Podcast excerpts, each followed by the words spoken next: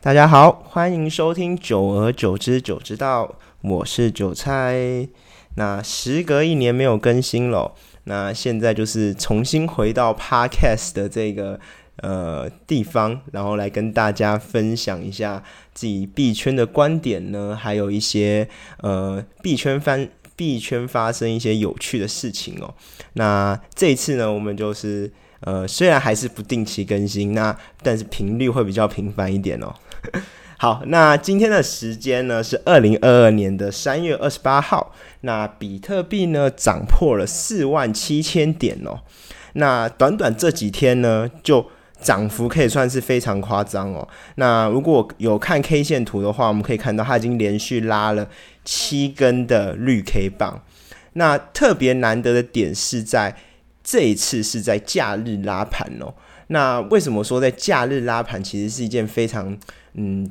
一般来讲，算是不太好的一个征兆。那这个意思是因为啊，在假日的时候呢，周六周日，呃，美国的 CME 的期货交易所是没有开盘的。那它没有开盘情况下呢，就会导致说它的上一次的收盘价还是停留在礼拜五。那这一次呢，六日拉盘之后，礼拜一的时候开盘就会产生一个叫做跳空的动作。跳空的现象发生，那也就是说，诶，礼拜五的收盘价呢，可能是在四万呃五千点左右。那突然呢，礼拜一就涨到四万七千点。那这中间这两千点呢，是没有人去做所谓的建仓或者是开仓的，在 CME 交易所，就是他没有那个点位嘛，所以他没办法在那个点位去建仓。所以呢，就会有一个呃，比特币就是区块链当中呢，常常在讲一件事情，就是。通常这种缺口，也就是四万五到四万七的这个缺口，就会有一个就是回补的动作。那但是原本我也想到它可能会回补啊，那没想到就是在礼拜一突然就是整个上涨，就是整个涨破它，然后看起来现在也没有要回补的感觉哦。但是我们都知道啊，就是在上涨的时候，大家的情绪都是很疯魔的，所以其实后面的话，其实我自己的话还是会注意说，它未来有没有去回补这个呃四万五到四万七的这个缺口哦，这我是觉得很蛮重要的一件事情。好，那再来就是呢，虽然比特币它涨回来了，但是其实呃我们会看一个指标叫做所谓的比特币统治力指数，那这个比特币统治力。统治力指数呢，其实就可以算是说，呃，比特币的市值在整个加密货币市场上面的一个呃占比哦。那你就可以想象说，就是这个指数如果越高的话，代表呢比特币的市值越大。那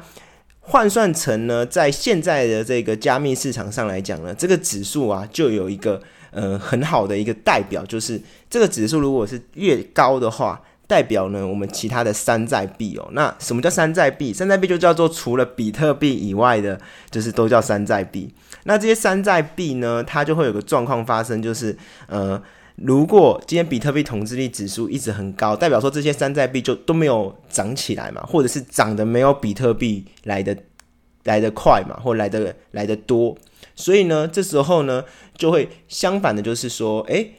我比特币虽然有持有比特币的人呢，虽然诶可以享受到涨幅，但是其持有其他山寨币种的人呢，或许就没有享受到那么高的涨幅哦。那呃回过头来看呢，在现实的例子上来讲，就会产生一个状况，就是呢，因依照我自己为例。嗯，我可能在像是去年的十一月开始下跌嘛，那十一月开始下跌这过程中呢，呃，换算比特币本位，就是说我们的总资产换算比特币本位呢，是可能是假设是十颗比特币。那在这个不断的下跌过程中呢，因为比特币跌，山寨币也跌嘛，所以这个呃比例就会下降的更快，所以就代表说我可能原本有十颗，那因为山寨币跌的比较凶，那可能就会换算成我的总资产，可能就变九颗，可能就变八颗。那其实这就是一件非常非常不好的事情哦。为什么会这样讲？因为在下跌的过程中啊，如果你的比你换算成你的比特币的价值一直在变少，代表说其实你不只承受了比特币下跌的亏损，你同时间呢，你的总资产一样再去一样有个所谓的下降哦。那这也是大家有时候常讲嘛，就是大家会来币圈，不管你怎么样玩，如果你换算成比特币本位，如果你没有把你的比特币本位玩少的话，其实你在某方面来讲呢，你也算是蛮成功的。但是通常我们不可能就是啊，全部都持有比特币，因为人总有一点点梦想嘛，对不对？那在上涨的时候，换句话说，其实如果你是有配比特币跟山寨币的话，上涨的过程中，你可能原本十颗比特币币本位玩一玩，诶，你可能变成十一颗、十二颗、十三颗，都是有可能发生的事情。那只是在上一波的下跌这件事，在这个发生的时候呢，以我自己自身为例，我的比特币本位其实也在一直变少。那就算现在比特币涨回了四万七哦，那其实很多的小币都还没有回到当时比特币四万七的时候的那个币价。那就会导致就是其实呃，我手上的比特币就会变得是越玩越少的。那其实这是一个。非常就是呃，刚刚讲过啊，是一个非常不好的事情发生。所以其实以复盘的结结论来讲的话，其实网络上很多人去讨论这个现象哦。那依照我自己的自己的复盘的话，我觉得呃，给各位啦，或者是我自己以后我也会采取这样的策略，就是说呃，第一个是在。比特币出现了一个呃反转的趋势的时候，也就是说，在上升趋势中，你觉得它如果出现了一个不正常的，也就是非常大量的下跌的时候，其实你就要开始考虑说，第一个是降低自己的杠杆部位哦，降低自己杠杆。那什么叫降降低自己杠杆？就是说呢，原本你可能有在开合约或者是杠杆。这这这这类型的操作的时候，其实都要把它的这些杠杆跟合约给下降下来哦。那下降下来之后呢，其实你呃比特币玩被玩少的可能性就比较降低降低一点。那第二点是说呢，你可以采取一个策略是说，把大部分的山寨币换回比特币来持有。这个是呢，我觉得这次下跌中呢，我。唯一没有，我有做这件事，但我没有把这件事情执行到透彻，所以这算是比较痛的一点。就是说我下跌的时候，应该把我大部分的那个有一个币叫做 DOT，叫做呃波卡币，我又持有波卡是算是比较重仓的，因为我真的很看好它是那个 Web 三基金会的那个呃创创始人啊，也就是呢 Gavin Wood 博博士，他也是发呃发展这个。波卡链的这个同一个同同一个创始人，所以我是非常看好的，就是在就是看 Web 三。那但是呢，就是下跌就是币价就是一切嘛，都是来市场，大家都不外乎就是为了赚钱啦。那其实下跌这个下跌的过程中呢，就导致说我的波卡一直让我的的资产有个有个比较大幅度的缩水。虽然我有把部分一直换回所谓的比特币，但其实还是呃，知道有的时候信仰就是这么的呃。甜蜜又残酷哦啊！上涨的时候你就觉得哇，真的太棒了；啊，下跌的时候你真的觉得好舍不得卖掉它，但是卖掉它会不会又弹起来？这种心态其实就是一直在里面来纠结。所以呢，我觉得应该是要再把。呃，比较大部分的币呢换成比特币来持有，因为这有个好处是说，就是虽然你换成比特币，你你虽然卖掉了，但是你换成比特币，其实你还是另外一种在持币哦。那今天如果它在上涨回来的过程中呢，比特币啊，虽然绝对不会是涨幅最凶的币种，但它绝对是在你趋势触底反弹之后。回来最快的一个币种哦，因为毕竟它是市场上有最多信仰者、那最多 holder 的一种一个币嘛，那也是最有代表代表区块链的，就是比特币，所以它它是所谓的反弹的时候呢，是最快可以回到就是呃，它呃回就可以反弹回来最快速的。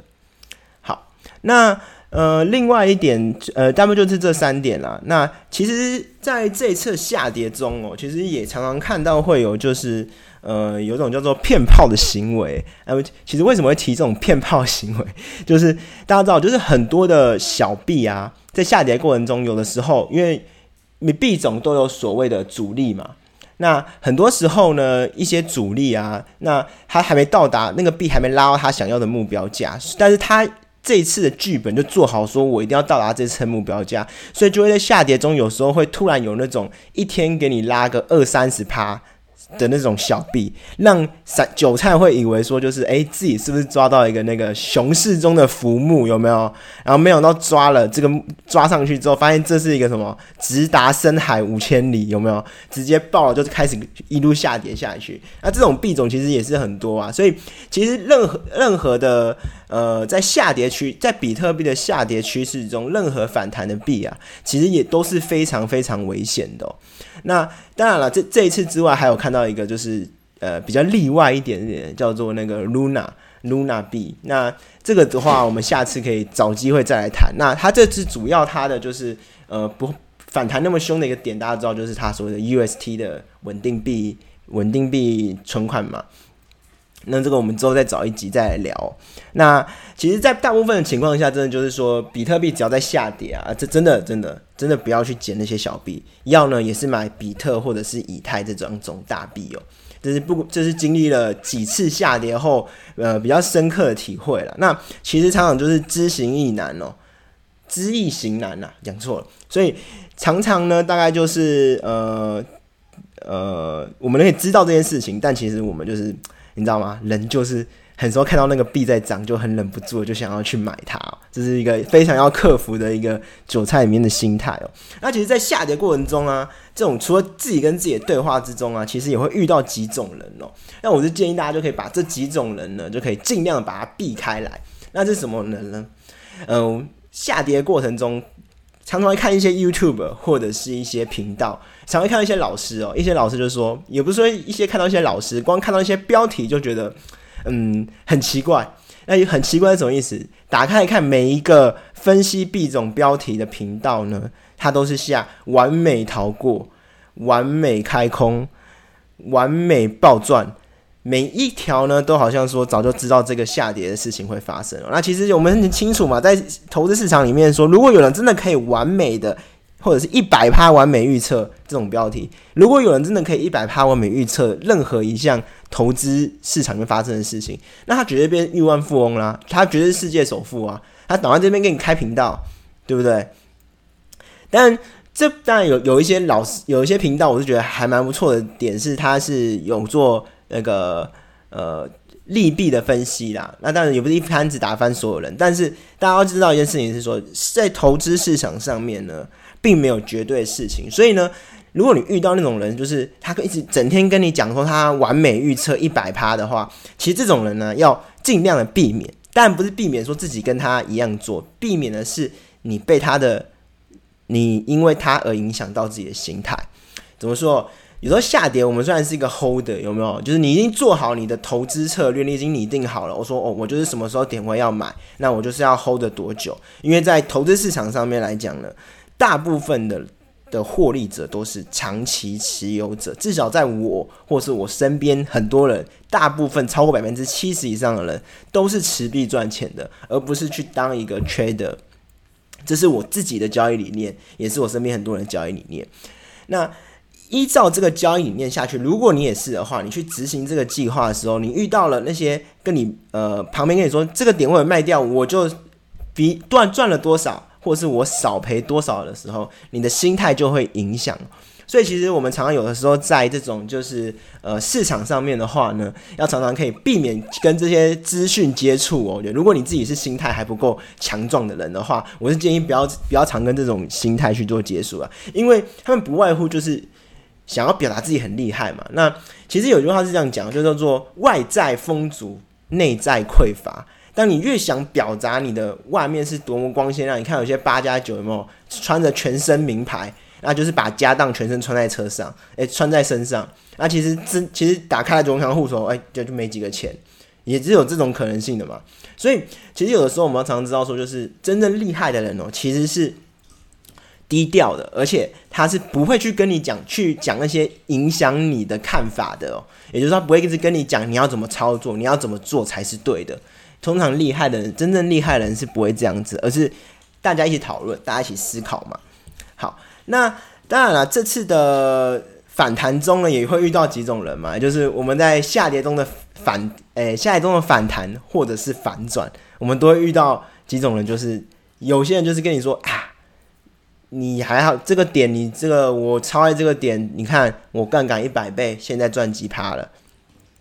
这种你要少少少触碰哦，为什么？因为你不知道他他到底持续赚了多久啊？他搞不好就这一次赚钱，然后打开来整个户头他还是负的嘛。所以如果你要真的要跟这种人学的话，要跟已经有结果的人学。也就是说，你真的确定他真的是一个厉害的人，而不是说，你知道我们期货开仓可以多空互开嘛？他如果开一张一百倍多，开一张一百倍空，那最后结果还不是就是他只要秀他比较有赚钱那张单子就好啦，对不对？那这样你可能会觉得，哎，觉得他很厉害，但其实可能实际上不是那么的厉害。好，那刚刚讲的这这几种就是呃。我们讲了比特币嘛，然后涨回来，要看比特币同质指数，还有其实在这次的反弹中，其实很多小币都还没涨回来。那也讲了上涨下跌会遇到的几种人哦。那回到新闻面来讲的话，其实最近就有发生一些国际上的大事嘛。毕竟就是像是俄罗斯攻打乌克兰这件事情，其实已经持续了。当初俄罗斯说三天打下嘛，然后结果现在已经打了已经十倍的时间了，已经打一个月还没打下来。那所以俄罗斯这边就受到了就是经呃社会上国际经济的制裁哦。那制裁这个的状况下的话，就会他们没办法再去使用那个美金嘛，因为他们就就是被美国制裁嘛。那所以他现在想的另外一个方式，就是他开放用 BTC 可以购买他们的能源哦。然后因为很非常好笑的事情，就是说就是呃那个俄罗斯开放了用比特币支付，然后可以让中国用比特币来购用比特币来购买能源，这就是一个。大家知道，其实，在那个俄罗斯之前是禁止加密货币的。那中国大陆更不用说嘛，他们也是禁止加密货币。所以网上就有在传说，就是一个禁止加密的国家，禁止加密货币的国家，接受另外一个禁止加密货币的国家用比特币来支付，这是也是一件蛮奇妙的事情哦。但是其实这个我自己觉得，它其实算是一个蛮跨时，呃，蛮那种跨时代嘛，也算是一个。比特币一个蛮重要的一个里程碑，我自我觉得是这样子哦，因为呃，比特币当初出来之后，它就是一个概念，就是它就是去中心化嘛。那什么叫做去中心化？去中心化就是说，今天没有人可以跟你说，就是这笔钱你你你不能用，或是我觉得你这笔钱有问题，我就不你这笔钱就不能交易了，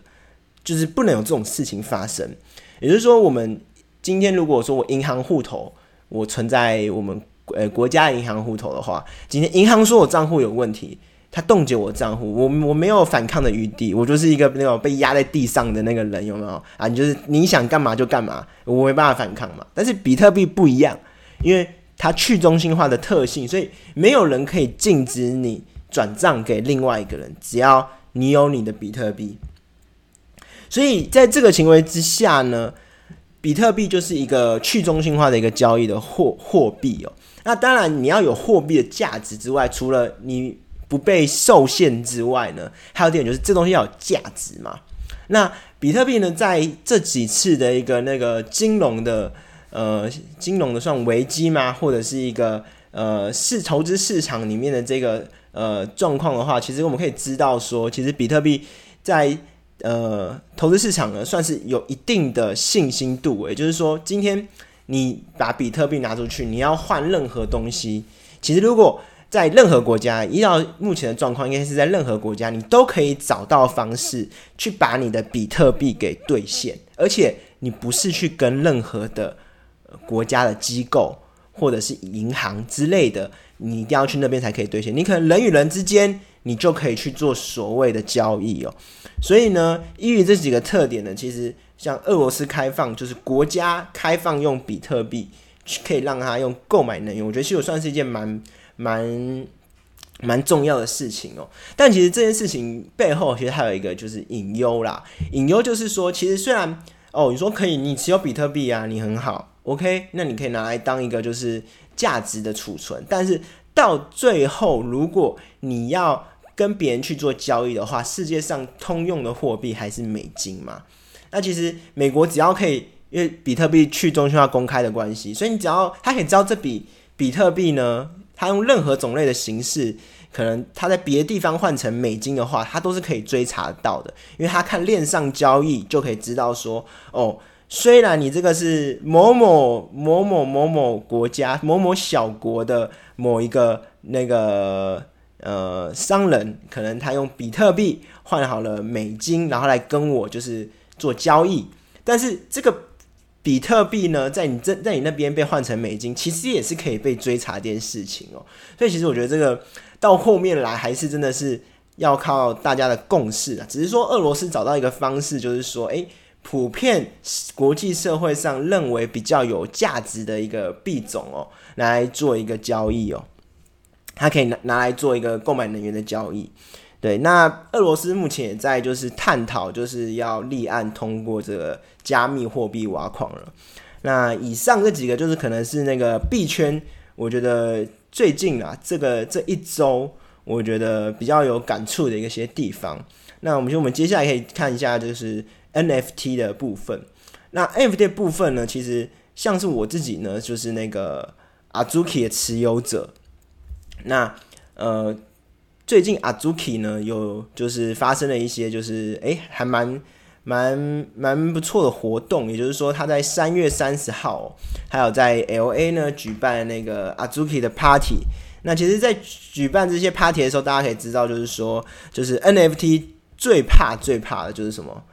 最怕、最怕就是，诶，你买了，然后可是项目方不做任何事情哦。那其实阿 Zuki 蛮酷的一点是呢，它是那个反其道而行，因为就是我从它公售吧开始，其实就有 mint 了。那其实到现在为止哦，它其实没发过任何的空投跟。任何的什么就是比较实体性的活动啦，当然它有一些就是计划是有在进行的，但其实对于 holder 来讲呢，其实是没有任何的那个好处的。但是它它的那个 floor price 当然就是一直不停的在上涨啊，尤其是 Discord 群也是一些蛮有蛮有趣的对话，就是说什么呃，虽然呢这个 Azuki 没有任何的那个。就是空投任何的奖励也没有送你，像是我知道 Zipsy 好像就送手机壳嘛，Azuki 也没有，什么通通都没有。但唯一的好处就是呢，它的地板价一直在涨，有有涨价即是正义，所以其实很多还是能继续继续 hold 着的。那这次呢，它有在从就是呃原本的地板价大概是九个以太币哦，涨到了大约是呃。以昨天来讲是十九个以太，那今天有回调，大概是十六颗以太币哦，地板价。那这次上涨的原因呢，就是归咎于就是说，诶，他有在三月三十号在 L A 办的这个活动啊。那这个活动呢，有 d i s c o 群哦，其实就是个很好用的东西，就是因为我们现在是 Web Three 的世界嘛，那很多的交流沟通都是用就是 d i s c o 群来做联系。那迪克群上面就有在揣测各种不同的那种，你知道吗？就是呃，声音在猜这一次的开会就是要干嘛？放大招嘛？啊，大招有什么？大招就有一些留言啦。据说，据说，虽然我不知道到底是真的还是假的，我们可以等就是三月三十号之后再来验证回来，说这些事情到底真的还是假的。就是阿朱 k 很有可能要跟 Supreme 去做联名。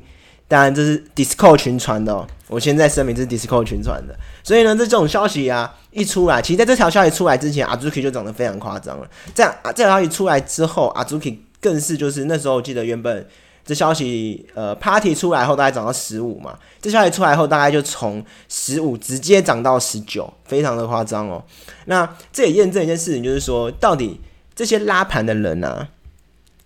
就是莫名其妙就这样涨起来嘛？一定不可能嘛！这些拉盘的人一定知道一些什么，就是有一些大佬一定是先知道了一些内幕的消息，开始拉了。这时候呢，市场上才会慢慢在出现说，就是诶，是不是有跟 Spring 或者是跟某某某平台有去做所谓的联名的动作，才市场上开始有消息。所以很多时候呢，我们在看到的，不管是 NFT 的 floor price，或者是我们的比特币的币价也好，或者是一些就是。呃，投资市场上面的标的也好，其实很多时候都是我们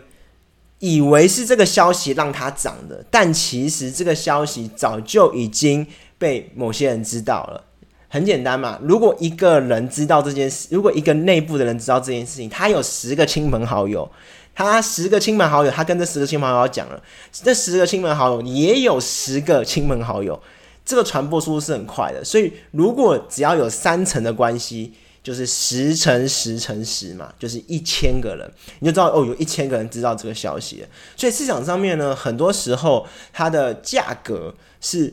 早就被反映出来了。那其实这也是可以从这一次的这个呃 NFT 的涨幅上面，其实我觉得更可以体现这件事情是说，原来很多事情啊，我们在呃购买这 NFT 也好，或者是购买某种币也好。其实我们有时候还是要回归说，看它的基本面的变化，而不是一直去追逐它消息面的变化哦。觉得基本面的变化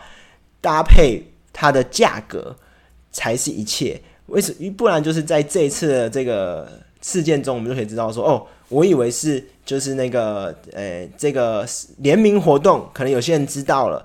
导致它的 floor price 涨了。但其实，在这件事情出来之前，它就已经有。从八一涨到十五亿的这个涨幅了，这涨幅很夸张。那中间这个消息一出来，有人追进去之后，涨到十九亿了。那今天它又回调下来，变到十六亿了。那是不是你知道这个消息再冲进去的时候，发现啊，我要被自己被套了？所以很多时候我们还是要回归，就是说价格才是一切，基本面才是一切。就是回归到你当初为什么会买这个币，或是买这个 NFT 的本质哦。好，那今天就是这几个观点跟大家跟大家分享了。好，那就这样了，拜。